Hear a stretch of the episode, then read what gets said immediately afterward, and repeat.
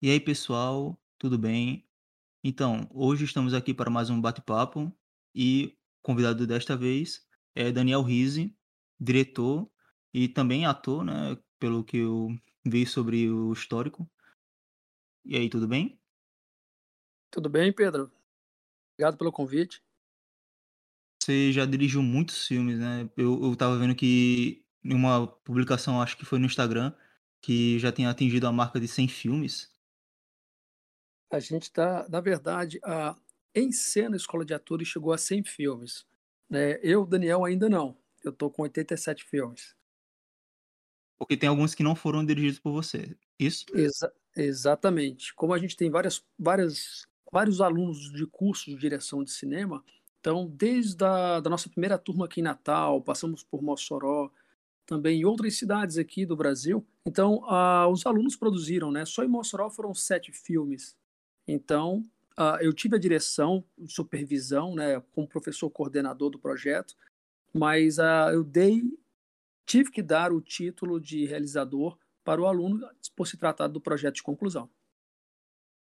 Sim, sim, entendo. É, antes de a gente entrar mais em detalhes sobre você também, principalmente, eu vou convidar aqui nossos ouvintes a ouvir a vinheta da semana. Então, é isso aí, roda a vinheta.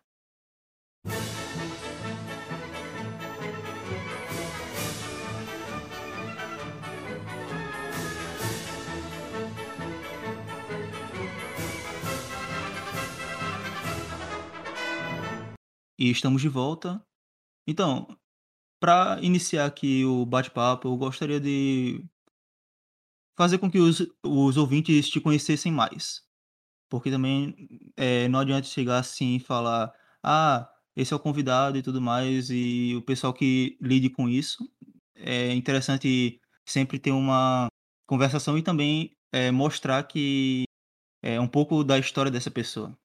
É sempre importante contar histórias. Tranquilo, sem problema. É, bom, é, eu comecei na arte, eu não sou natural de Natal, eu nasci em Brasília, no Distrito Federal.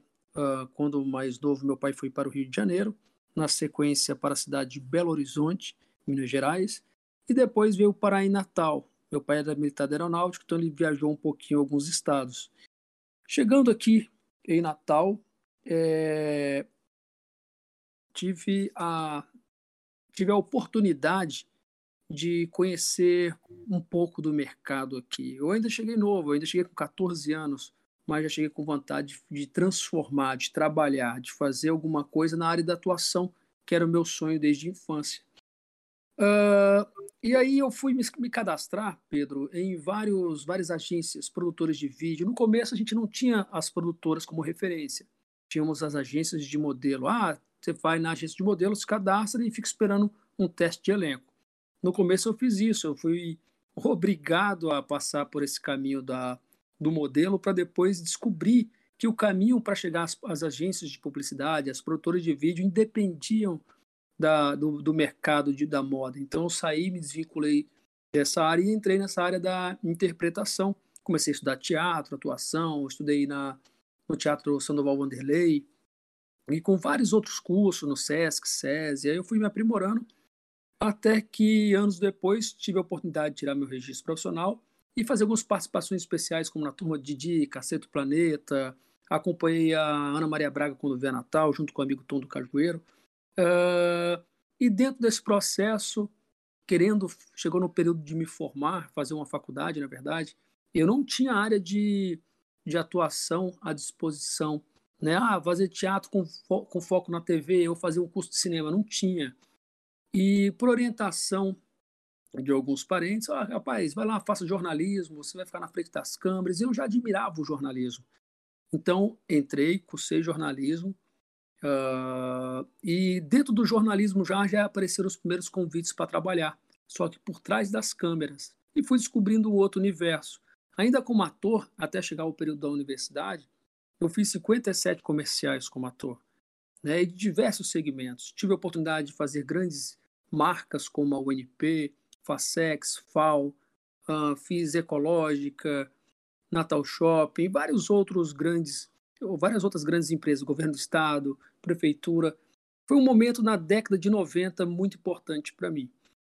Quando ingressei na área do jornalismo, para valer, no primeiro período recebi um convite para trabalhar estagiar na TV Ponta Negra, através do Rodrigues Neto. Passei por lá quase dois anos, onde tive a oportunidade de dirigir e criar vários quadros, uh, como Sotaque Potiguar, um trabalho também com a Ruda Salles, que era aquela drag que se vestia, se caracterizava como Danusa de Salles, uma excelente atriz, um excelente profissional que hoje não está mais entre nós. Uh, e na sequência eu tive a oportunidade de me aprofundar na área da direção. Em paralelo, eu tive mais dois projetos, que é em cena, escola de atores, e virei professor acadêmico. Fui participar de uma banca na universidade e tive a oportunidade de ser agraciado com a função de professor, onde lecionei por nove anos para os cursos de jornalismo, designer gráfico, cinema, publicidade e propaganda, audiovisual, entre outros. Mas, resumidamente, é isso. Acabei me formando como jornalista, dirigi e participei da criação de 17 programas de TV, e, ao mesmo tempo, pela Encena, que a gente desenvolveu um projeto maravilhoso e alcançamos aí fixo quatro estados do Nordeste, né, com grandes trabalhos não só no eixo sul, sudeste, como também no exterior, na Europa. Hoje temos alunos, inclusive, Rócia, é, da África do Sul, Argentina e de outros Caramba. países de língua portuguesa. Então, é isso. O Daniel Rizzi é nada mais, nada menos do que um, um jovem de 40 anos, se é que eu posso falar assim, sonhador também, que teve a oportunidade de se formar como jornalista, se realizar também como jornalista, dirigindo programas de televisão, e como cineasta também. Então eu acabei somando um pouquinho desses, dessas, de várias funções profissionais. Atualmente eu tenho um registro profissional de ator, de jornalista, repórter cinematográfico e também eu tenho um registro de cineasta. Eu acho que deu para entender um pouquinho, não sei se eu fui muito confuso. Não, perfeitamente. É, e sobre o Encena, né? Eu já falei muitas vezes aqui no podcast sobre isso.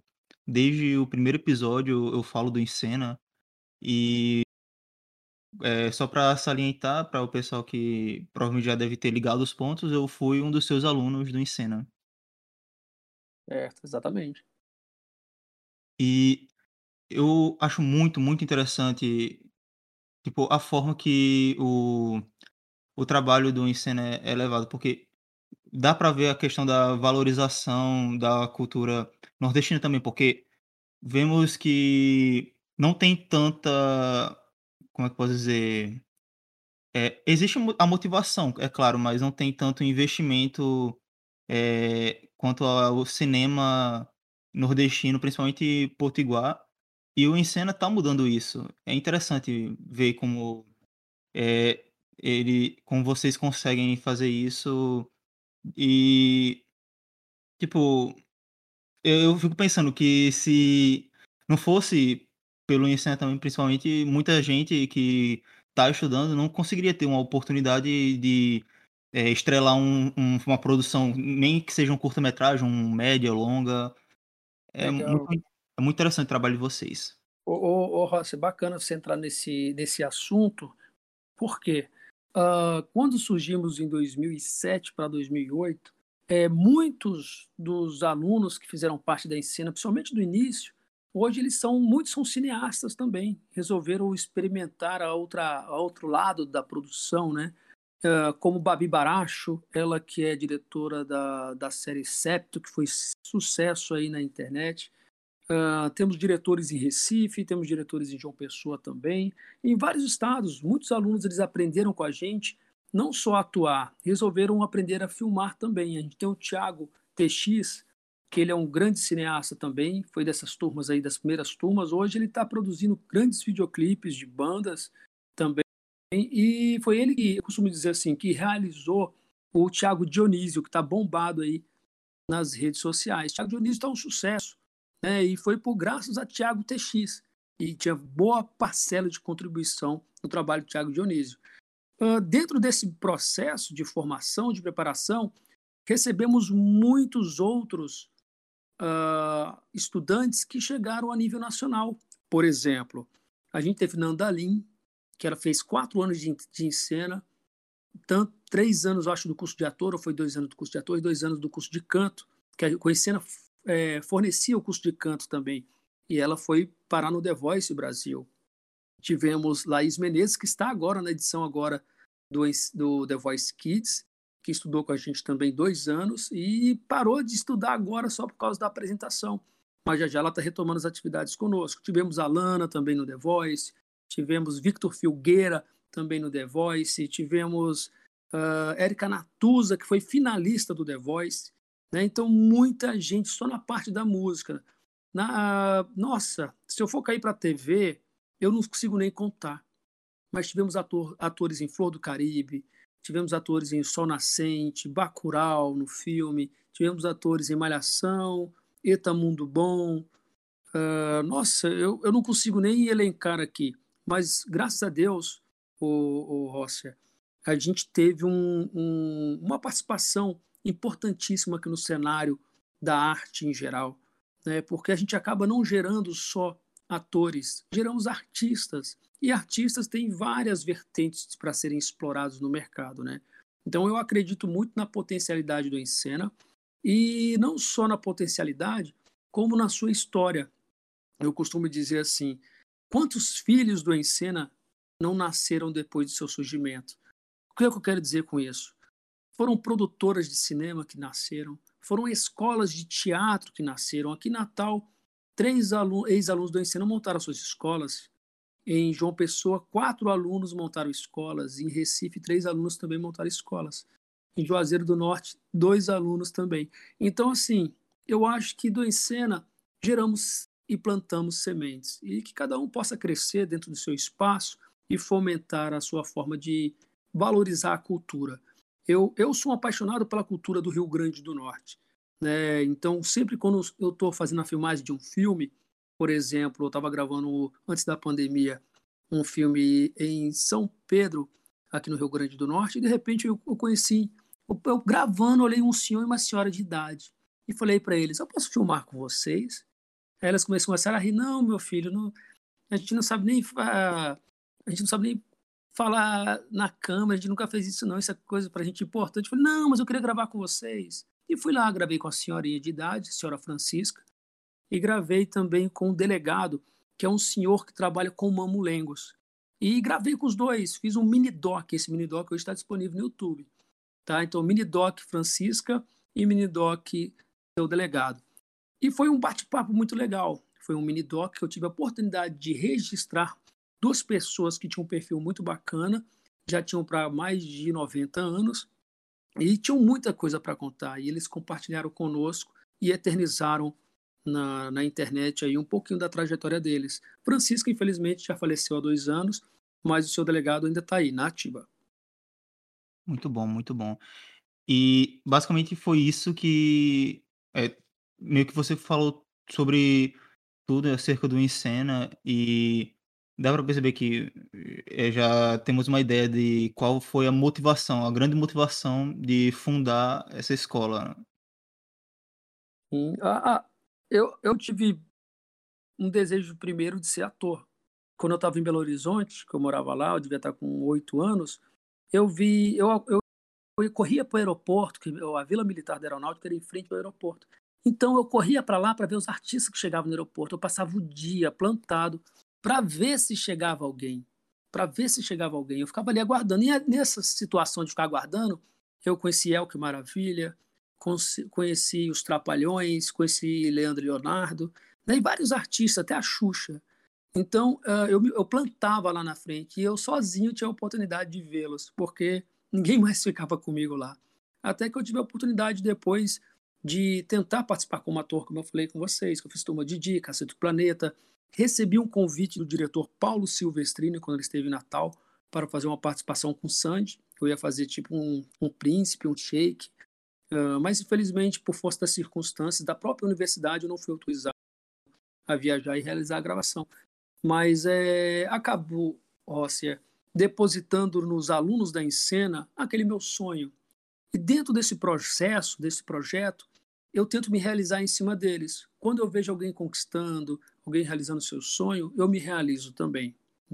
Então, para mim, é, não tem um, um, um retorno maior. Eu já estou me sentindo realizado por vê-los conquistando seu, seu, seu espaço também no cenário artístico local e nacional. É uma coisa que eu tava. Até acho engraçado às vezes. É que você sempre fala Róssia e tal. É, eu até já falei com você sobre isso uma vez, né? Que é, é Rótia. É, a pronúncia, exato. Isso, é, só que você sempre fala Róssia e você até comentou sobre o Rise, que não, na verdade não se pronuncia Rise, mas todo mundo pronuncia. Verdade, eu chamo, que é Hitze.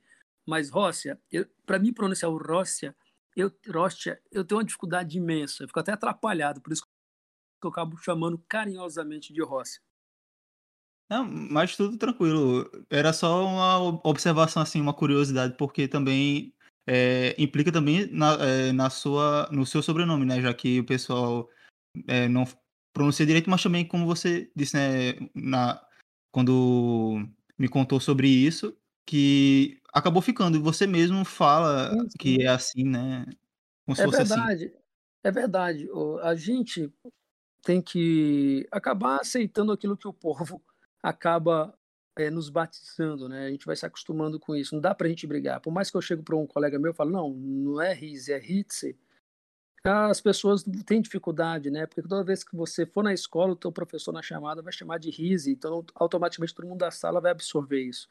Então eu acho que a gente tem que aceitar aquilo que vem do, do, do mercado, das pessoas, do universo, né? E, e tocar a bola para frente. Porque às vezes a própria, a, como posso dizer assim, sonorização do nosso nome pode ser mais difícil para as pessoas entenderem. Então, às vezes, o mais básico, o mais simples se torna o mais confortável para prosseguir também. É verdade. E também tem a questão que, às vezes, algumas pessoas, ao invés de falar Rocha ou Rócia, falam é, Rocha. Tem uhum. gente que falou. tem até gente que falou brincando assim, roça. Por isso que eu até coloquei o, o nome do. Aqui no. Eu vi. Eu no Pedrão da Roça. Então. Entendi, é, que legal. Legal, a gente tem que né? absorver. É, tem que absorver mesmo, viu, Pedro? Porque a gente acaba tendo que, de forma criativa, sobressair sobre essas situações, assim, que é importante. É verdade. Então, você já falou, assim, sobre a sua história, sobre toda a sua relação com o cinema e também com o jornalismo e também com o ator. E falando assim, chegando na questão de cinema e direção, quando você está dirigindo um filme ou algum, alguma outra coisa, né? outro tipo de produção, é, o que é que você mais gosta em dirigir? Basicamente, assim, o que é que você está assim, lá em pé, com a câmera na mão e começa a pensar, é, refletir sobre isso e pensar em todas as, as produções que você dirigiu e chega a uma resposta do que, o que você mais gosta, do que você ama em dirigir. Bom, Rossi, é... cara, eu faço de tudo. Nossa, eu faço de tudo um pouco. Então, é, desde quando eu comecei a fazer audiovisual, eu sempre fui muito acumulador de funções. Né? Então, desde o roteiro, a, a áudio, a fotografia, a arte, a operar, a operar a câmera, a editar o material. Então, eu sempre fui muito independente. Né? Eu sempre trabalhei sozinho. Então, eu aprendi a gostar de um, um pouquinho de cada coisa. É, não que o meu, meu cinema seja egoísta, não, não é. É claro que a gente, como diretor, a gente quer que tudo saia do nosso jeito. Se você faz tudo do seu jeito, você mesmo opera, a probabilidade de sair do jeito que você quer é muito grande. Né? Mas, ao mesmo tempo, a gente acaba sendo egoísta e impedindo que outros colegas também é, possam entrar com a sua parcela de contribuição que traz, acaba trazendo às vezes uma coisa mais interessante ainda. Mas eu aprendi a gostar de tudo, desde trabalhar na frente das câmeras, como por trás das câmeras, como fazer a manutenção de uma lente, de um microfone, de uma câmera. É isso, eu acho que a essência de se fazer cinema audiovisual é tá no conceito de que você tem que ser polivalente. Você tem que fazer tudo. Você tem que saber coordenar, dirigir. Eu tiro um exemplo muito bacana nesse contexto de direção, que às vezes eu me encontrava, por mais que eu já tivesse vários filmes ali no início de carreira, uns 14, 15 filmes, que para mim já era um número muito grande no começo, que quando eu, no meu primeiro ano já tinha 11 filmes. Uh, eu botei na minha cabeça, mas caramba, será que eu já, já posso me considerar um diretor? E eu falei assim, eu parei para pensar e refletir, caramba, vou, fazer, vou tentar criar uma análise para ver se eu posso ser considerado diretor ou não. Imagine um volante de um carro, a, a marcha do carro, o acelerador, o freio, a embreagem. Aquilo ali, cada um sendo um, uma função dentro do audiovisual. O diretor é o volante, a marcha é o cinegrafista, o acelerador é o editor de vídeo, o freio é, sei lá, o roteirista. Então a gente bota cada função. Se você não souber operar no tempo certo uma dessas funções, a direção não vai dar certo, algo vai dar errado. Então eu costumo dizer assim: se você quer ser diretor, saiba dirigir todas as funções que permeiam aquela atividade profissional. Aí você tem condições de dirigir cada pessoa, porque você sabe das limitações técnicas e o que elas também têm de capacidade técnica, né? Que é muito importante. Aí você me perguntou, o que, é que você gosta mais de fazer? Cara, eu gosto de tudo, de tudo. Eu tive a bênção de Deus dele permitir de eu poder trabalhar com o que eu gosto, viver do que eu gosto e tentar fazer pelos outros aquilo que eles gostariam que fizesse. É, às vezes, é claro, a gente está falando aí de um projeto que é muito grande uh, e é difícil a gente, a, a gente agradar a todos. Né? É difícil, é difícil. Tem um momento ou outro o negócio arrocha. Né? E a gente tem que entender que a gente vai se adaptando a cada situação, a cada momento. Foi o caso da pandemia. A gente vinha com a, com a escola só em João Pessoa com 74, 75 alunos. Veio a pandemia, foi reduzido para 20, né? E a gente teve que se transformar logo para online, né? Aquelas pessoas que não conseguiram se adaptar, que são os cursos de teatro mesmo. Esses demoraram muito para entrar no ritmo. Graças a Deus a gente ainda já tinha um ritmo do audiovisual, então para a gente em 24 horas entramos na internet, estudamos o processo, como fazer, uh, aula online, não sei o que, estudamos os aplicativos, aí descobri o Zoom, descobri o Meet, aí a gente foi dando continuidade. Né? Mas queria dizer que, voltando à sua pergunta, eu sou apaixonado por todas as atividades dentro do cenário da direção, a preparação de elenco, a direção de fotografia, a direção de arte, né? Mas dois, se eu pudesse elencar dois assim que me chama muito a atenção, é a direção de fotografia, Uh, operar, operar a câmera, também sou apaixonado em operar a câmera. Edição também. Enfim, cara, é tudo, não tenho como elencar, não. Eu, eu sou apaixonado por todas as funções dentro do audiovisual. E sou muito, estou muito feliz por poder trabalhar com todos esses elementos da, do cinema, que é muito importante. Eu costumo dizer, gravei um vídeo recentemente falando: meu cinema é diferente do cinema que vemos na sala de cinema. Para ir para o comércio, para o público, para entreter, o meu cinema é feito para os atores, para aqueles que estão na frente das câmeras. É claro que a gente, em um segundo plano, tem o público como, como espectador, né, telespectador, mas o foco da gente é para quem está nas câmeras, é para realizar aquelas pessoas e entreter aquelas pessoas que estão na frente das câmeras. Por isso que a gente tem um desenvolvimento do comercial. Mas aos poucos as coisas estão se equilibrando. Tanto o comercial quanto esse processo mais educativo, eles estão se integrando e estão dando aí fórmulas super interessantes e produtos que possivelmente virão a entrar no comércio mais à frente. E sobre a pandemia, assim, você até mencionou como foi, é, mas tipo, é interessante que ok que mudou muita coisa, né, a rotina de muita gente. Eh, o Ensena tá o quê? Desde 2007, isso? Isso, desde 2007.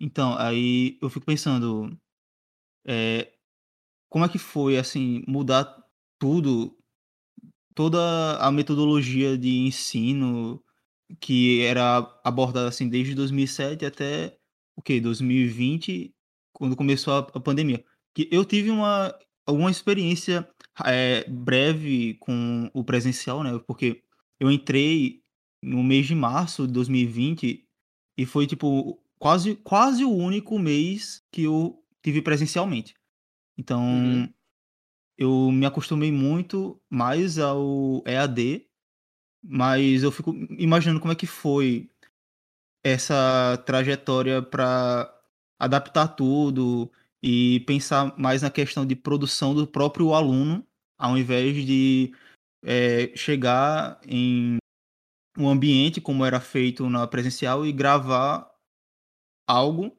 alguma atividade, mas, tipo, vendo essa questão da perspectiva do aluno, é totalmente diferente. É verdade. Pois é, primeiro a gente teve que fazer um trabalho bem diferente, né, porque, assim, o Ensena não fazia aulas online, a gente não tinha essa cultura de fazer atividades online, então foi uma mudança muito brusca que tivemos que fazer, né. Eu lembro que quando a gente viu que não podia mais viajar, parou, todo mundo tra trancado em casa, a gente em menos de uma semana conseguiu adaptar tudo.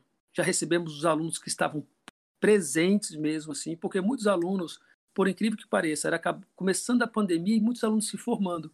Foi um dos motivos que a gente perdeu muito aluno também, porque esses alunos que estavam se formando já não manifestaram muito interesse em permanecer em modalidade online. Eles não tiveram interesse de permanecer na modalidade online, então por isso que houve uma perda, mas foi uma perda de um grupo que já estava em processo de conclusão, né. Mas resumidamente, é que a essa adaptação, primeiro para que as pessoas possam entender, quem está acompanhando a gente, é que o curso presencial, nós da Ensena que realizamos o processo de captação de imagem, de áudio, usamos equipamentos profissionais para isso. Quando você vai para um processo EAD, você entra num outro universo, que você não vai poder atender o público da mesma forma, né, os seus alunos, então a gente teve que passar a a aplicar conhecimentos técnicos específicos na área de filmagem, de edição, de iluminação, ou enfim, da área técnica, que por um lado, para os atores isso é muito bom, porque agora eles passam a ter noções de como captar o seu material com mais qualidade, as suas self tapes e outros produtos audiovisuais que porventura ele queira fazer. Mas a adaptação, eu não eu não vi muitos desafios para me adaptar, né, mas para gerar conteúdo para ser trabalhado, segurar uma turma 2 horas de aula, para mim não foi muito fácil. Eh, para vocês terem ideia, eu tive eu tive turma de segunda a sexta-feira online. E final de semana também, todos os dias tinha turma. E eu tinha turma da da tarde, a turma da da noite, eu tinha variado, mas todos os dias eu tinha turma de domingo a domingo. Eh, graças a Deus, porque eu se não fosse essas turmas da EAD, a gente teria quebrado completamente, mas a gente conseguiu hã, superar esse momento, né. Mas eu vi muitos colegas de escolas, eu faço parte da FEBAC, que é a Federação de Escolas Brasileiras de Artes Cênicas, hã, e dos meus colegas de 24 escolas, apenas 12 ficaram funcionando, as demais todas fecharam. Para vocês terem uma ideia de como a pancada foi grande para a gente nesse cenário. Eh, mas entrar na internet para mim teve um lado positivo também. Embora foi um processo muito desafiador para a gente, mas pela primeira vez o Ensena saiu do nordeste, de fato, né, passamos a formar pessoas de todo lugar do Brasil. Eu estava aqui agora fazendo uma separação das camisetas, os alunos se formaram e compraram a camiseta do Ensena depois de ter concluído, olha que bacana. E agora chegou a hora de eu poder enviar. E quando eu estava ali preenchendo os as informações para poder enviar para os alunos, eu tenho uma aluna de Santa Catarina, eu tenho 2 alunos de Manaus, eu tenho uma um aluno de Goiás, eu tenho uma aluna de Brasília, eu tenho 2 do Rio de Janeiro. Ai meu Deus do céu, deixa eu ver o que mais. E São Paulo eu tenho 4 de São Paulo, isso dos alunos que compraram a camiseta, não estou nem falando da turma no geral. Porque da turma no geral, como eu falei, a gente tem gente até do exterior, né? Muita gente não sabe, mas a gente estava morando em Portugal uh, meses antes da pandemia, né? Então, quando retornamos, com questão de três, três quatro meses, veio a pandemia. Então, a gente tem aluno de alunos de Portugal que resolveram ficar com a gente ainda, né? Tiveram aquela fidelidade, querer continuar mesmo na distância quando retornamos. E da África do Sul, eu tenho um grupo na África do Sul com mais ou menos 14 pessoas, que eu leciono para eles também. E temos alguns alunos também da Argentina, que é o Ale e o Léo, que são duas crianças, gente, nossa, finíssimas os rapazes. E eu tendo que aprender espanhol, né, ou melhor, o portunhol para poder me comunicar com eles. Porque de espanhol eu não domino muito, mas tá dando para arranhar um pouco. Mas é isso. Deu para a gente orientar os alunos em como proceder enquanto a operar câmeras, a seu próprio celular, como editar em aplicativos de celular, então tem que ser feito um curso mais direcionado para que eles pudessem realizar o próprio material. É claro, alguns produtos quem editava era eu mesmo, mas boa parte também eles editaram, porque eu queria que eles tivessem a oportunidade de sair do curso tendo qualidade para poder continuar dando continuidade ao que eles estavam fazendo, né? Então eles gravaram monólogos, gravaram comerciais, gravaram chamadas de programas de televisão, gravaram quadros de entrevista, fizeram dublagem, fizeram curtas metragens, um curta em plano sequência, curtas com cenas bem definidas, criaram um roteiro. Então assim, da EAD o presencial, o que que muda? Só isso, mesmo do mesmo jeito. A diferença é que enquanto o presencial é um final de semana inteiro, o EAD ele é, passa a ser duas horas por semana. Então a gente acaba distribuindo durante a semana a mesma carga horária do presencial. Então é um desafio gostoso.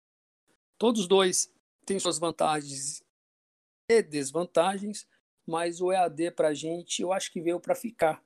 Eu não tenho pretensão mais de sair do EAD não, porque graças ao EAD consegui conhecer grandes diretores. Eu acho que mais sensível. Daniela Guimarães, diretora de novelas da Globo, como Sininha de Paula, que ela vai estar com a gente agora em Recife, em dezembro. Uh, deixa eu ver quem mais. Tanta gente bacana. Regiane Alves, que é atriz, Valci Carrasco. Mas eu acredito que isso só foi possível por conta da pandemia. Porque se não fosse a pandemia, eles seriam difíceis demais para receber o nosso contato. Mas acho que o pessoal foi se tornando mais flexível no momento, né? Então a pandemia nesse aspecto profissional, teve seus lados positivos e negativos. É claro que a perda dos entes queridos, das pessoas que partiram nesse momento, não tem nem comparação, foi a de maior relevância. Eu lembro de uma frase que você sempre falava, né? Não lembro direito assim, se foi dessa forma, mas que você dizia que queria é, formar atores produtores. Isso, verdade. Verdade, é isso mesmo. O ator ele tem que ser ator-produtor, com capacidade de se autoproduzir. Uma vez que ele entra nesse universo de atuação e se forma para ser ator apenas, é, ele vai ser refém do próprio mercado. É, eu comecei a, como eu estava falando, na área do cinema, por exemplo, vários, vários, várias pessoas os atores viraram produtores e diretores. Vários atores viraram diretores e produtores. É o caso do Jean Silvestre de Pernambuco, que virou diretor, produz os filmes dele. É o Rosenberg Farias também produz os dele. Aqui em Natal eu posso citar, deixa eu ver quem mais, a Babi Baracho, como eu já vi falado, que era atriz do Encena da turma de 2008, hoje é diretora, gera seus próprios, suas próprias obras cinematográficas, né? Cheyenne Alencar, que é de Juazeiro do Norte, produz os filmes dela. Jaildo também produz os filmes dele, também tudo de Juazeiro. Então, assim, é, o ator-produtor sai com a certeza que o mercado depende dele para acontecer. Ele pode gerar seu próprio conteúdo, ele pode viver do seu próprio conteúdo. Agora a gente está numa nova jornada, Pedro, que, por, por sinal, é justamente pensando na adaptação do mercado. A gente criou agora um outro projeto da Encena, chamado Fábrica de Influências, que é justamente para orientar, não é um curso, é, um, é, uma prestação de serviço de produção audiovisual, que é uma forma de que a gente chegou para orientar e editar o material daquelas pessoas que gostariam de dar uma turbinada nas suas redes sociais com produtos mais bem produzidos. Então a gente entrou com esse projeto novo Hoje a gente já está com mais ou menos 12 pessoas envolvidas. A gente lançou, não tem nem um mês ainda esse projeto. E, cara, tá causando um impacto muito legal. Quando a gente vai ver os rios da gente, caramba, o menor que tem é com mil visualizações. Né? Então, é um projeto bacana que a gente teve que estudar já um outro universo, que são as redes sociais, entender os algoritmos, entender os horários certos de postagem, quais as músicas que a gente vai poder pegar carona naquela semana, né? Todo um estudo de dancinha e outras coisas que possam ser alimentadas para que a gente pudesse fazer um produto ainda mais apurado e mais voltado para a internet, já com o celular na vertical, por exemplo. Então, uh, uh, o ator, produtor, entra nesse noverso da internet. Ele precisa saber editar também, ele precisa ter noção de interação com a câmera, né?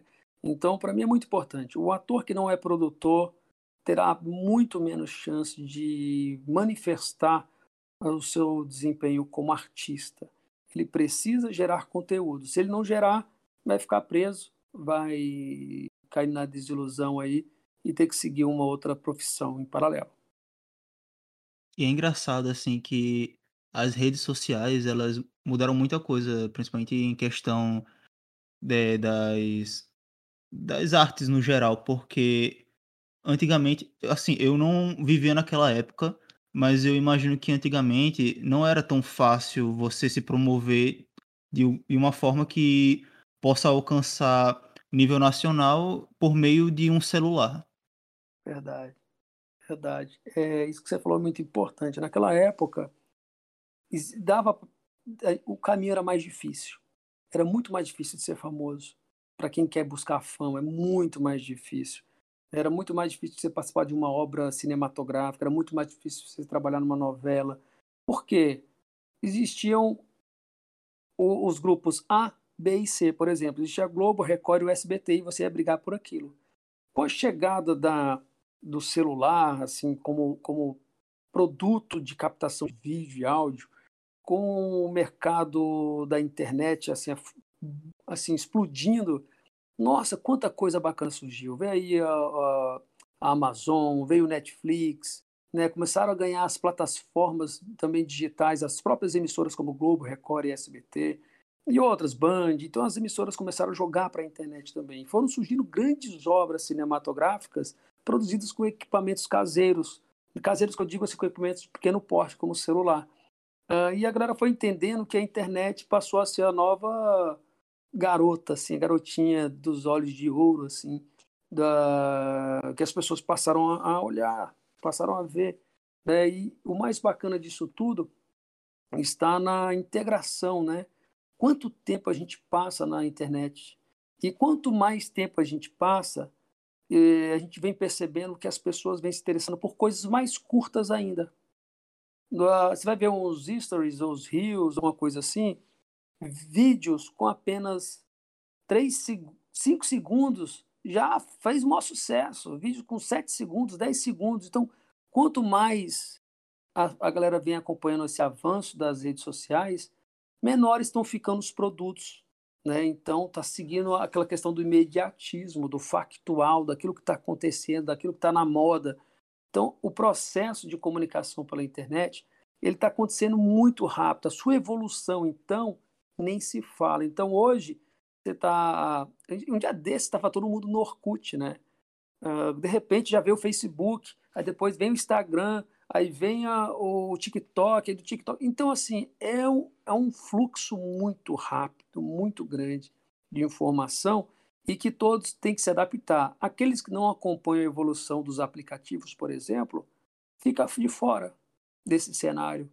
Então, temos que ter, começar a compreender que fazer cinema, fazer novela, fazer atuação e principalmente se destacar dentro desse universo vai requerer muita criatividade.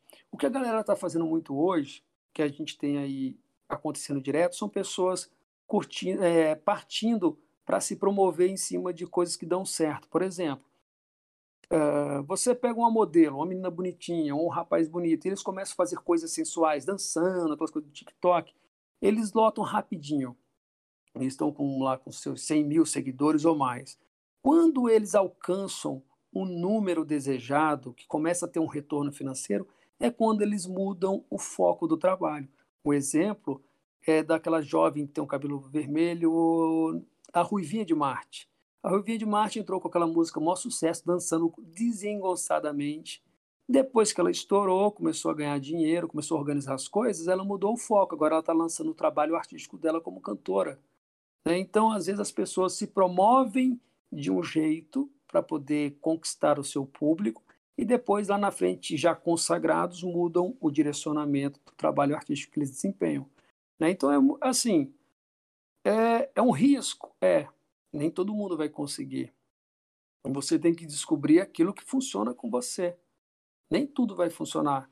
É perfil, é carisma, é as pessoas se identificarem com o seu trabalho. O Thiago Dionísio, por exemplo, que é um colega pessoal, tive a oportunidade de dirigir ele no primeiro stand-up comedy dele há mais de 10 anos atrás. Eu convidei ele, uh, ele, Ayoni Venâncio e Davidson Capistrano. Com os três formamos, acho que teve Luan Fernandes também, formamos os Filhos de Bastinha, em homenagem ao Espanta Jesus, que tinha um personagem chamado de Bastinha, que era uma senhora. É, então a gente acabou criando um, uh, um, grupo em cima disso, a gente fez alguns espetáculos, depois as coisas não aconteceram como a gente queria, não estava tendo contrato, as coisas não estavam funcionando, a gente acabou deixando de lado. Chegamos a apresentar até um projeto para a InterTV Cabugi para passar no ar. Né? E a InterTV pediu o projeto na época, só que acabou que as coisas não foram funcionando muito bem. Mas é isso, a internet agora é a bola da vez.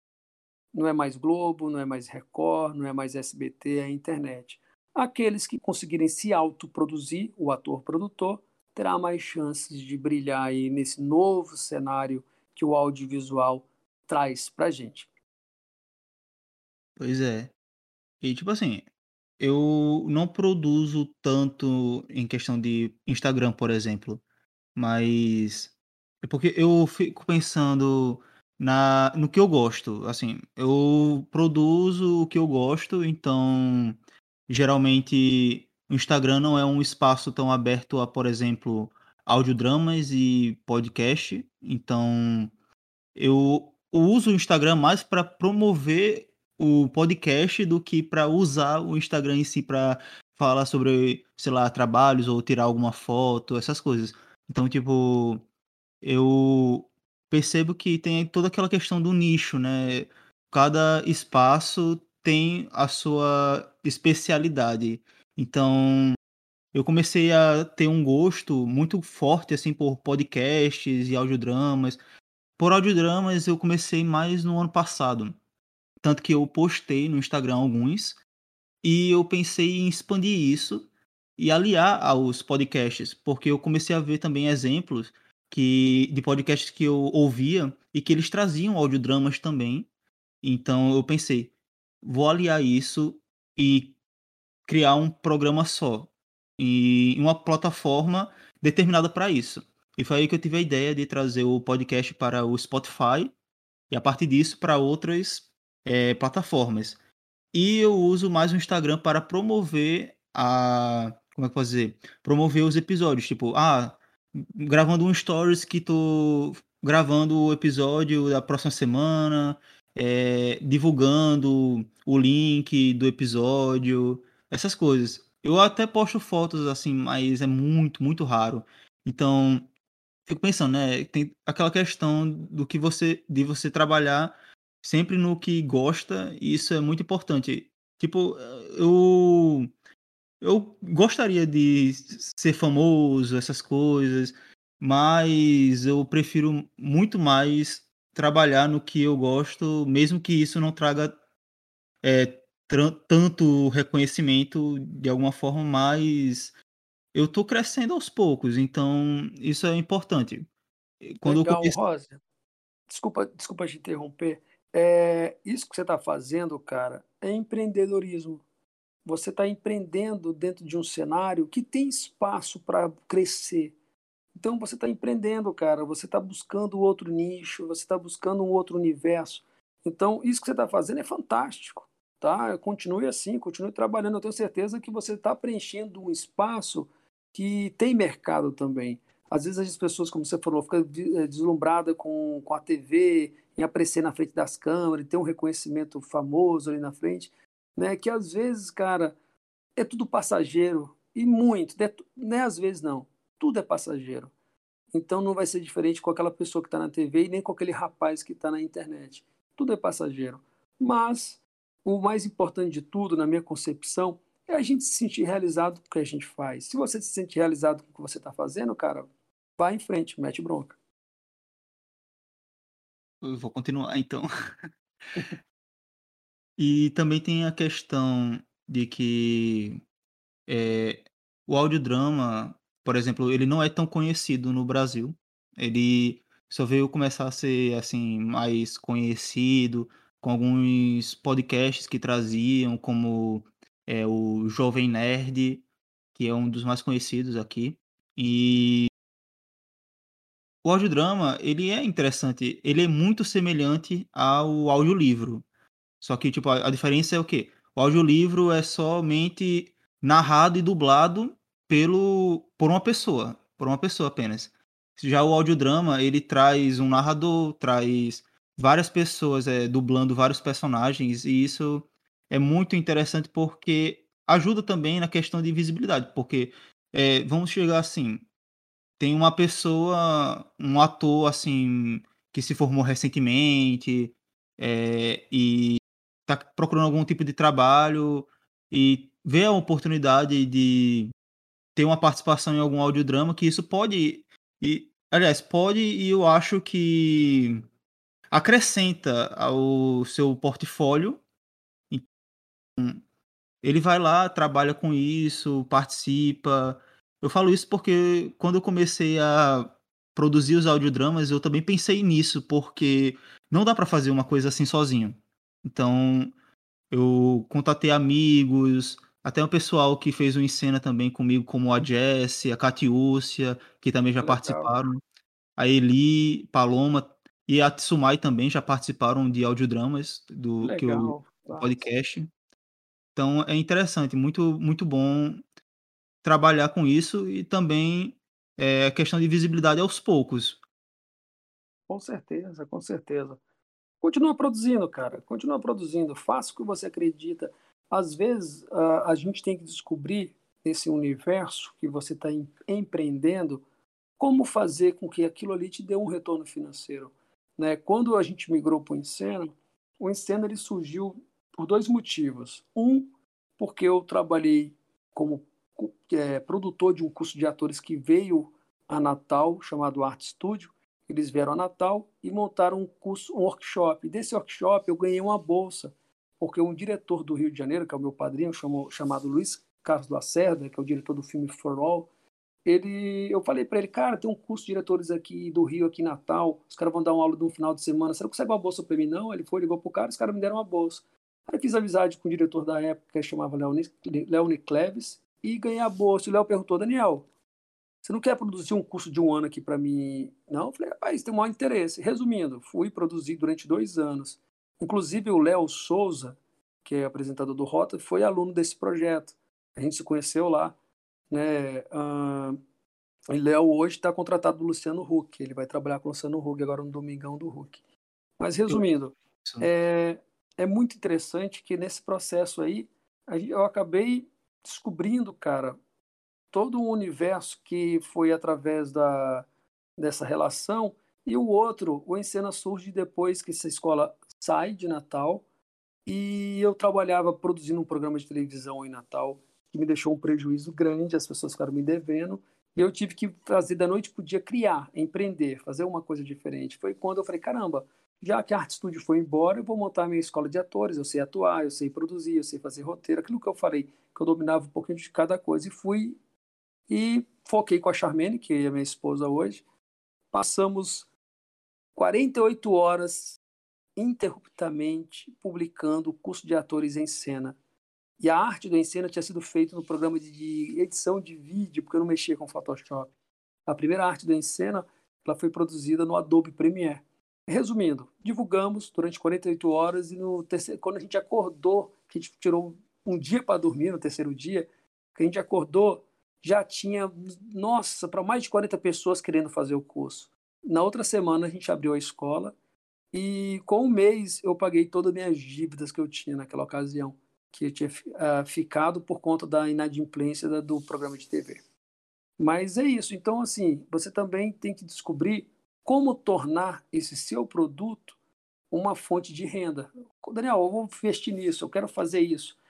Mas eu quero viver disso. Só dá para viver disso se eu conseguir ter retorno. Se eu não conseguir ter retorno, não vai valer muito a pena, porque lá na frente eu vou precisar de dinheiro né? Você vai ver que é, é necessário. Então você vai começar a empreender.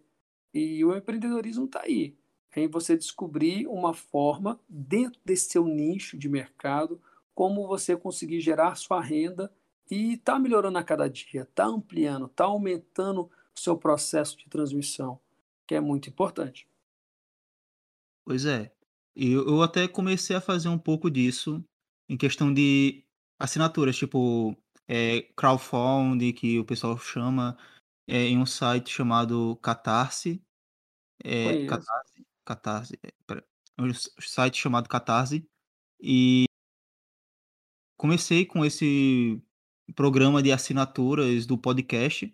Ok, que começou um pouco lento. O início é sempre lento, né? Principalmente para para alguém que está começando do zero. Então, eu comecei com abrir esse programa de assinaturas, tem cerca de seis ou sete, são sete pessoas que assinam. Então, e são va valores variados, né? Pode, o pessoal pode assinar com de 5 até 50 reais. Então, é, eu sempre coloco lá que é uma informação que, em troca da assinatura, existem alguns tipos de conteúdos é, extras que podem ser produzidos comigo ou até mesmo com os outros apresentadores, que são quatro ao todo. Então, é uma troca interessante que, se continuar assim, em breve pode melhorar. Assim, Com certeza. A questão dos Com lucros. Certeza. Mete bronca, rapaz. Manda ver aí. O, que a gente não pode é ficar parado. Uh, uma vez, o Rócia, tentar falar certo, é, eu estava. Assim que eu comecei com cena, uh, eu fiz meu primeiro filme que chamava Visão Terminal, com a ajuda do meu irmão. Ele até foi o protagonista, coitado. Ele nem atuava. Eu nem tinha escola assim. Foi antes, foi para divulgar a escola. Na verdade, foi quando eu ganhei. Eu, eu participei de um festival de, de, roteiros da Universidade de Potiguar, UNP, onde tinham 600 alunos participando e eu fui o primeiro colocado com o melhor roteiro. Aquele o, o vencedor ganhava a produção do filme e eu ganhei só que acabaram não produzindo meu filme porque não deu tempo. A, a, faculdade, enfim, acabou o período, não deu tempo de produzir, aí eu produzi por conta própria. É, e, cara, é muito interessante porque a gente acaba entrando num, num universo bem diferente daquilo que a gente está acostumado a fazer.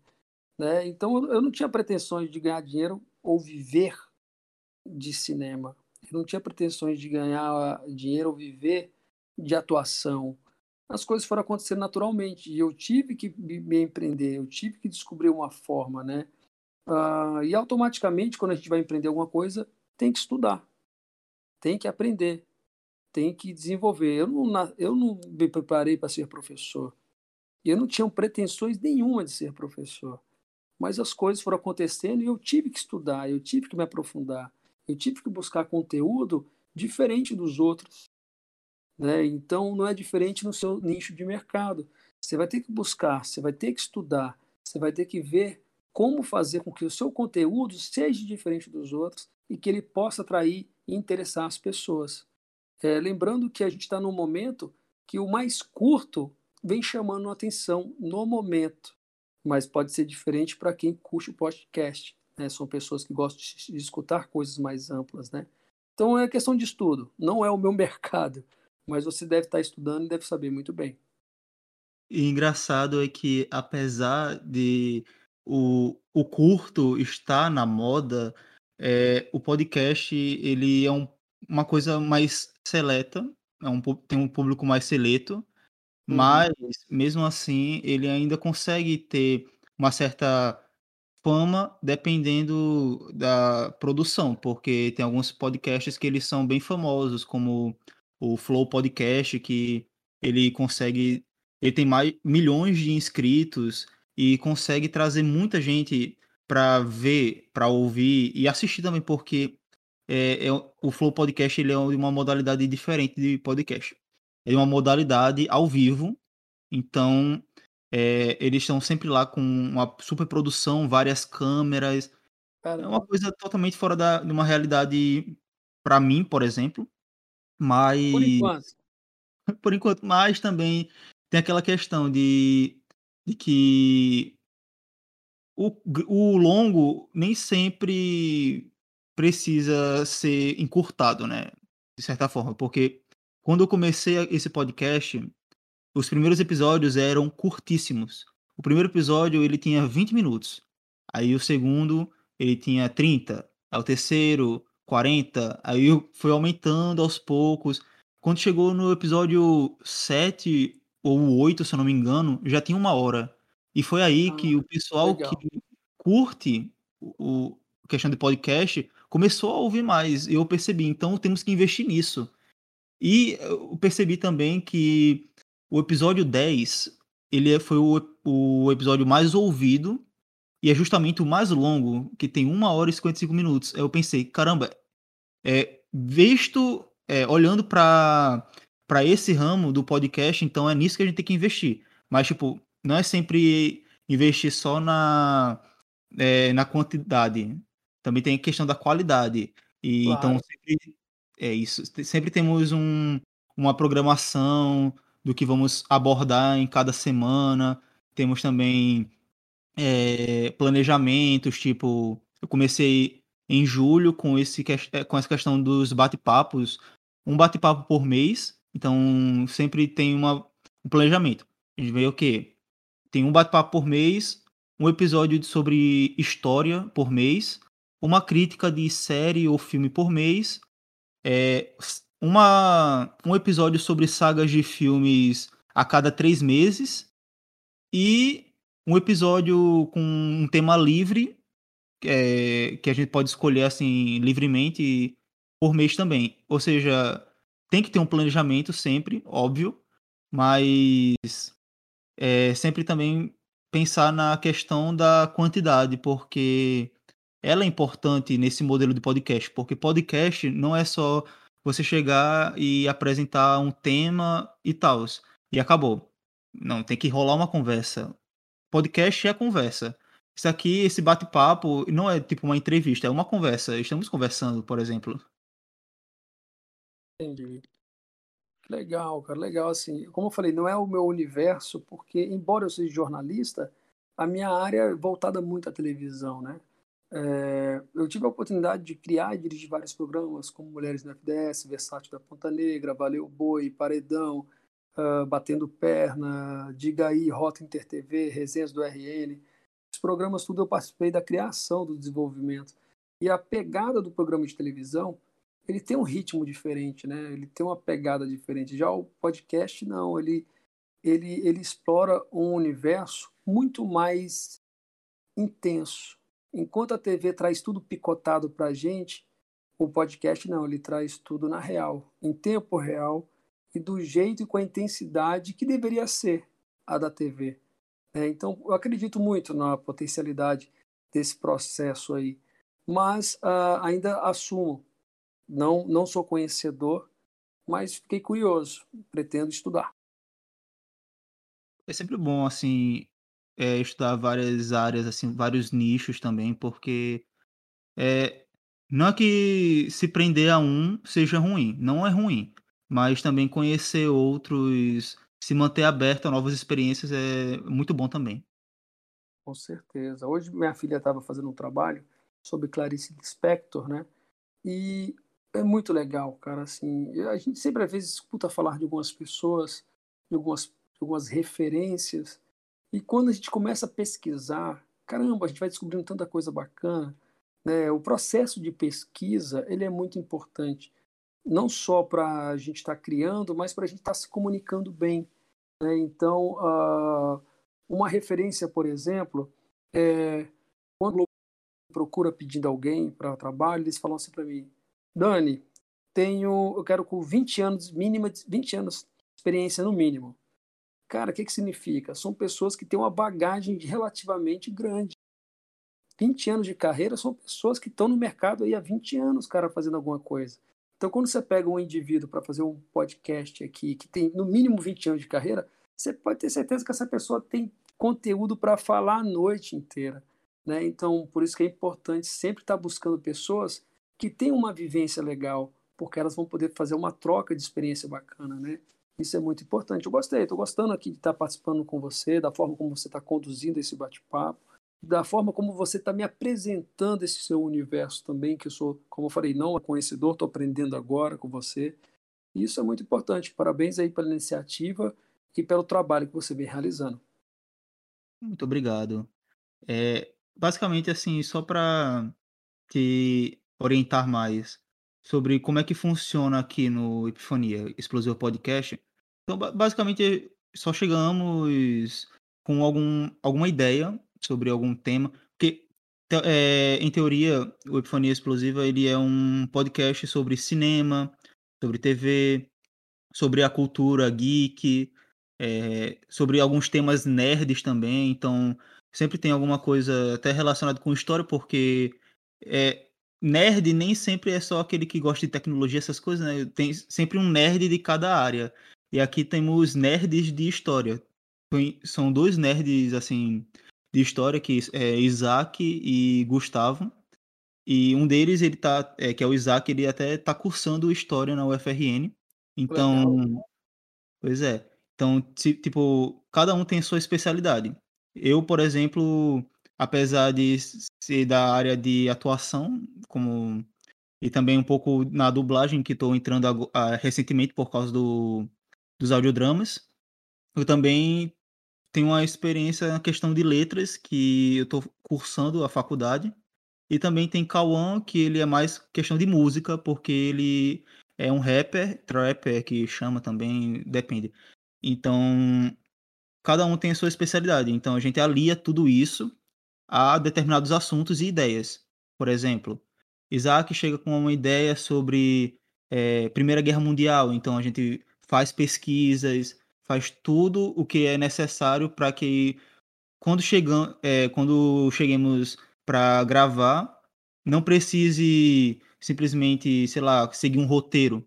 Se a gente pesquisar, fazer o nosso dever de casa, como chamam, é, a gente vai conseguir levar essa conversa por mais de uma hora, falando sobre a Primeira Guerra Mundial, sem parecer totalmente didático, levando, como disse, com uma conversa. E isso é interessante. A gente faz isso com todos os outros assuntos.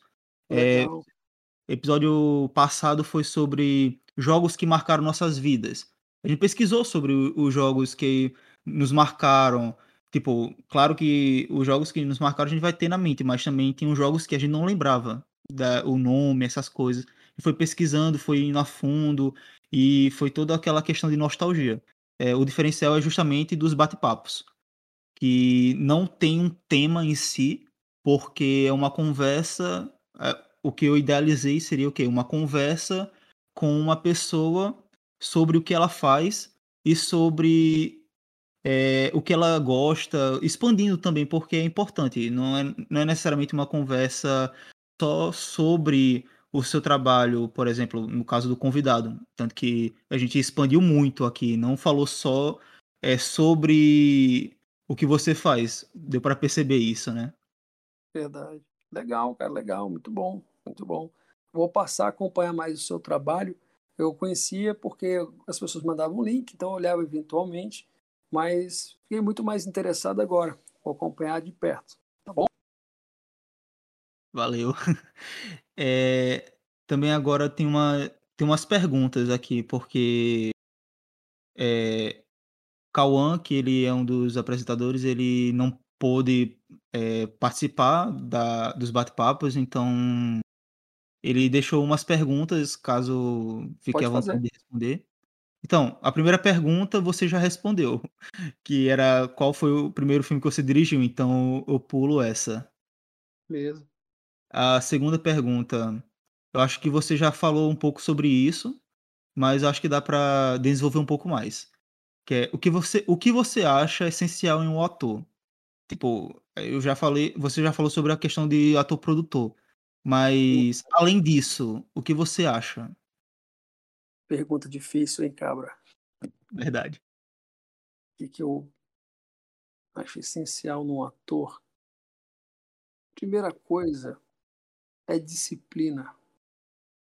É um ator que não tem disciplina, que não tem uma programação para o seu desenvolvimento, que não consegue ser ético naquele processo de produção, é um ator que não tende a ir muito para frente, terá muitos obstáculos para poder aprender com a vida.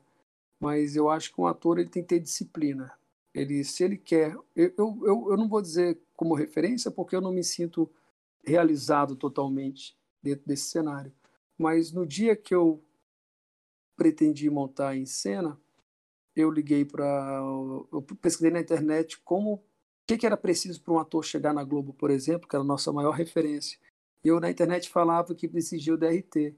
Aí eu pesquisei na internet onde é que faz o DRT. Ah, é na, no Sindicato dos Artistas. Eu liguei para o Sindicato dos Artistas e falei: Sindicato, como é que faz para tirar o registro? Olha, ele tem um curso técnico de apenas um ano. Falei, só isso, ele é, tem que ter um cronograma tal, tal, tal, mínimo de carga horária, beleza. Aí eu fui, preparei o conteúdo, mandei para eles, aprovaram, montei o curso, a gente fez um ano, fui, tirei o registro. E antes de a gente terminar o curso, eu prometi para todo mundo que ia levar todo mundo para a Rede Globo no Rio, sem mesmo saber que eu conseguiria, porque eu não conhecia ninguém da Rede Globo. Chegando lá, batemos na porta, viajamos com o ônibus daqui de Natal até lá. E, enfim, correu tudo certo, consegui um contato de uma pessoa lá dentro, a pessoa liberou para a gente, os alunos conheceram a cidade cenográfica, mas resumindo, isso se chama disciplina. É você fazer um cálculo até quando você vai fazer alguma coisa para que você consiga executar tudo dentro do seu tempo. Então, um ator que tem disciplina, que ele tem um planejamento, é um ator que vai conseguir chegar onde ele quer. Por quê? Ele está seguindo aquele, aquele time dele para poder se realizar. Ele está fazendo uma programação, ele está se disciplinando naquele processo. Agora, o ator que não faz esse cronograma, esse roteiro de acontecimentos, dificilmente ele vai chegar a algum lugar. Pode até chegar, mas ele vai demorar muito mais tempo que qualquer outro. Então, disciplina. O ator disciplinado, que sabe como roteirizar a sua vida profissional, uh, tem certeza que ele vai chegar longe. Muito obrigado aí pela resposta Caramba, realmente disciplina, muito importante. Com certeza quando ele ouvir, ele vai pensar porque, tipo, ele já te teve um pensamento, assim, sobre a questão de atuação, que eu acho que eu mesmo influenciei um pouco ele, Uhum. porque quando foi, assim, ano passado, eu sempre pensei eu sempre falava com ele, né, que ele tinha tinha voz de narrador. Aí Legal. eu comecei a colocar essa ideia na cabeça dele e ele pensou: "Caramba, e se eu tiver mesmo?". Aí eu conversei com ele, quando comecei a questão dos audiodramas, eu convidei ele e ele começou a narrar. Ele narrou, acho que foram 4 episódios da websérie que tem, né, do do, eh, do podcast, que é A Pedra do Destino. E ele também narrou outro audiodrama que foi, eh, acho que foi de julho, se eu não me engano, eh, que foi sobre o mês do orgulho, eh, então ele já tá trabalhando nisso, eh, comigo também e aliado a isso com trabalhando também na questão, eh, de apresentar, então eu percebo que ele tá gostando de se introduzir nessa vida, assim, de atuação, porque dublagem também é atuação. É verdade. Por isso por isso que não existe DRT de dublador, existe DRT de ator. Então o dublador é ator, antes de de mais nada, ele precisa estar atuante mesmo nesse segmento da dramaturgia, não da dramaturgia, mas da interpretação, para que ele possa interpretar junto com a voz os personagens que ele tem na sua trajetória. Sim, sim. E também tem outra pergunta dele, uma última pergunta, que é: você tem alguma inspiração no universo cinematográfico? Eu acho que essa pergunta ela deve ser bem abrangente, tipo, na questão de direção, de atuação É, também. verdade, verdade. Eu acho que para cada vertente de atuação nesse segmento, teria uma referência diferente, mas, ah depois que eu que eu saí do Brasil, e um aí na Europa, eu tive a oportunidade de de descobrir outros valores, né, de ter outras crenças nesse universo também, de entender também que o cenário do Brasil, enquanto produtores cinematográficos e produtores televisivos, é muito superior à Europa. Né? A, gente, a gente às vezes pensa que o Brasil está ferrado, que o Brasil está lascado, que o Brasil nos produz quase nada, pelo contrário. Vocês não têm noção do tamanho que o Brasil é nesse universo audiovisual. Né? Então, uh, quando a gente viaja para um outro país e descobre outros nichos também na forma de se fazer audiovisual, você começa a valorizar o que você tem em casa. Você fala: caramba, o que, que eu estou fazendo aqui? Eu tenho que voltar para o meu país. Lá o negócio tem um ritmo bem diferente, é bem mais, bem mais uh, rico. Né? O Brasil é muito bom para nosso segmento. Eu, eu, eu, eu, nesse, nesse aspecto de Europa, eu me arrependi. Porque enquanto lá se faz dois, três filmes numa cidade por ano, aqui a gente numa cidade. Natal, por exemplo, eu só esse ano eu fiz sete filmes. Né? Só eu. Fora os outros grupos que a gente tem de cinema, é, de cinema aqui. Né? Mas, bom, minha referência, cara, eu não, eu não tenho mais. Uh, eu não tenho mais uma referência uh, fixa, assim, firme. Eu sempre gostei de dos filmes de ficção científica, né? Eu sempre gostei. Uh, mas eu hoje não diria para você que eu tenho mais uma referência. Uh, depois de um tempo, quando a gente começa a trabalhar nessa área, não vou dizer nem nessa área, mas eu entrei num universo que a espiritualidade fala mais alto, se é que eu posso falar assim. E a gente começa a descobrir outros valores, outros sentidos, é, outras questões que fogem ao raciocínio lógico e só vai entender quem tem fé e quem acredita. E então a, a minha crença ela acaba acontecendo de forma natural pelas coisas que acontecem na vida e nas coisas que acontecem no dito não vida, né, no universo paralelo, no outro plano. Então, o cinema para mim ele tem sentido uh, tão tão diferente do que tinha antes de eu entrar nesse universo espiritual, que agora eu assumo que não tenho como definir qual é a minha referência?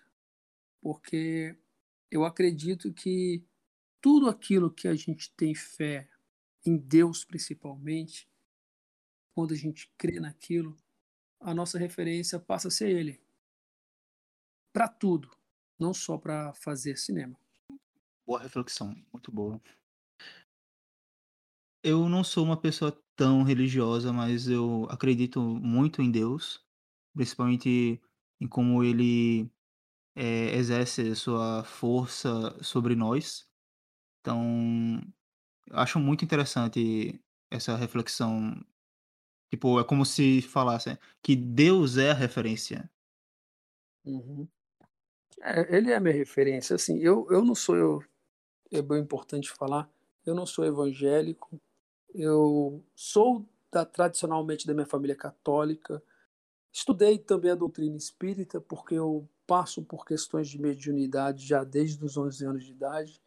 Então, uh, eu falo com um pouco mais de, de segurança e convicção pelo universo que eu enxergo, pelo que eu escuto e pelo que eu vejo do plano espiritual. Então, por isso que a minha fé, cara, é inabalável em relação a isso. E a minha crença em Deus só não se torna é, só uma referência histórica. E é porque eu já tive um, um relacionamento, digamos assim, espiritual com, com Deus. Então, para mim, a, a, crença, como eu falei, eu acredito muito na espiritualidade, no mundo paralelo, assim, o mundo espiritual, e, e que tudo lá, Rócia, acontece primeiro para depois acontecer aqui. Então, uh, eu vivo muito mais atrelado ao universo espiritual para que eu possa estar tá executando minhas atividades em harmonia aqui no nosso plano. Então, é, a minha referência, por isso que eu falei, é outra. Ela é de outro plano que habita aqui também, mas por conta das forças das circunstâncias que eu vivencio, diria, diariamente. Então, eu preciso estar tá conectado. Muito bom, muito importante. É extremamente importante porque isso também ajuda, como você disse, né, dá a harmonia a você, então é importante para que você continue seu trabalho assim, de certa forma. Com certeza. É, cara, eu, eu, eu sou, eu sou da, do seguinte pensamento, assim, uh, tem muita coisa acontecendo ao mesmo tempo, e às vezes a gente quer abraçar o mundo. Queremos fazer várias coisas ao mesmo tempo e não fazemos nada direito. Né? E quando paramos para analisar os valores da vida, do ser humano, por que, que eu estou fazendo isso, por que, que eu estou fazendo aquilo, aonde eu quero chegar, quando você consegue tirar os bens materiais da sua vida, o dinheiro, os valores dessas coisas, você começa a compreender um mundo diferente um mundo onde o seu ato de ajudar o próximo, seja com a coisa mais simples, com uma conversa, com, com um abraço, você começa a entender, cara, que caramba, porque eu estava perdendo dinheiro, tempo com aquelas coisas. Você começa a entender que os valores de, um, de, um, de, uma, de uma pessoa, de um ser humano, é, é muito maior. É muito maior. Então, uh, o cinema, na minha trajetória, é o que caiu nos meus braços nesta vida, neste momento que eu estou percorrendo. Mas ela é apenas uma parcelinha daquilo que eu sei que eu posso fazer nesta vida. Então, o que a gente precisa nesse contexto é entender que somos muito pequenos, mas esse pequeno ele pode se tornar grande o suficiente para poder mover vidas, transformar vidas, melhorar a vida do próximo né, que eu acho muito importante. Eu acho que o que me move hoje, não só como diretor, mas como ser humano, é poder contribuir com o próximo, é poder melhorar a vida do próximo. Mas quando eu digo melhorar, não necessariamente melhorar, mas talvez reduzir mais o sofrimento, talvez essa seria a palavra. É permitir que eles possam é, ter momentos mais agradáveis. Eu sempre falo para as pessoas que perguntam a respeito de da relação com as pessoas. Eu falo, cara, seja agradável. Às vezes você sai daí da sua casa para ir na casa do seu amigo e você vai lá e fala: caramba, você viu, cara, morreu Fulano. Ah, teve um assalto ali, não sei aonde. Ah, começa a levar problemas. Caramba, eu queria ter ido para tal canto, mas não vai dar hoje. Tô com mó, mó saco, não tô com raiva, não sei do que. Cara, não vá para casa do seu amigo para levar problemas, não, porque eles já tem um dele. Vá para lá para levar luz, para levar coisas boas, para dizer, cara, pô, vamos sair ali, vamos, vamos, vamos comer um sorvete, bicho, vamos ali na, na esquina comer um sorvete. Cara, vamos, vamos, vamos, sei lá, leve coisas boas. Essa pessoa vai fazer questão que você vá para lá todos os dias, porque você leva coisas boas, você não leva problemas. É, então é isso. Eu acho que eu gostaria de encerrar, se você me permitir, com essa mensagem. Leve coisas boas para onde você passar. Você será um ser de luz. Não leve problemas. Beleza? Beleza. Nossa, a agradeço muito pela sua participação. Eu que agradeço.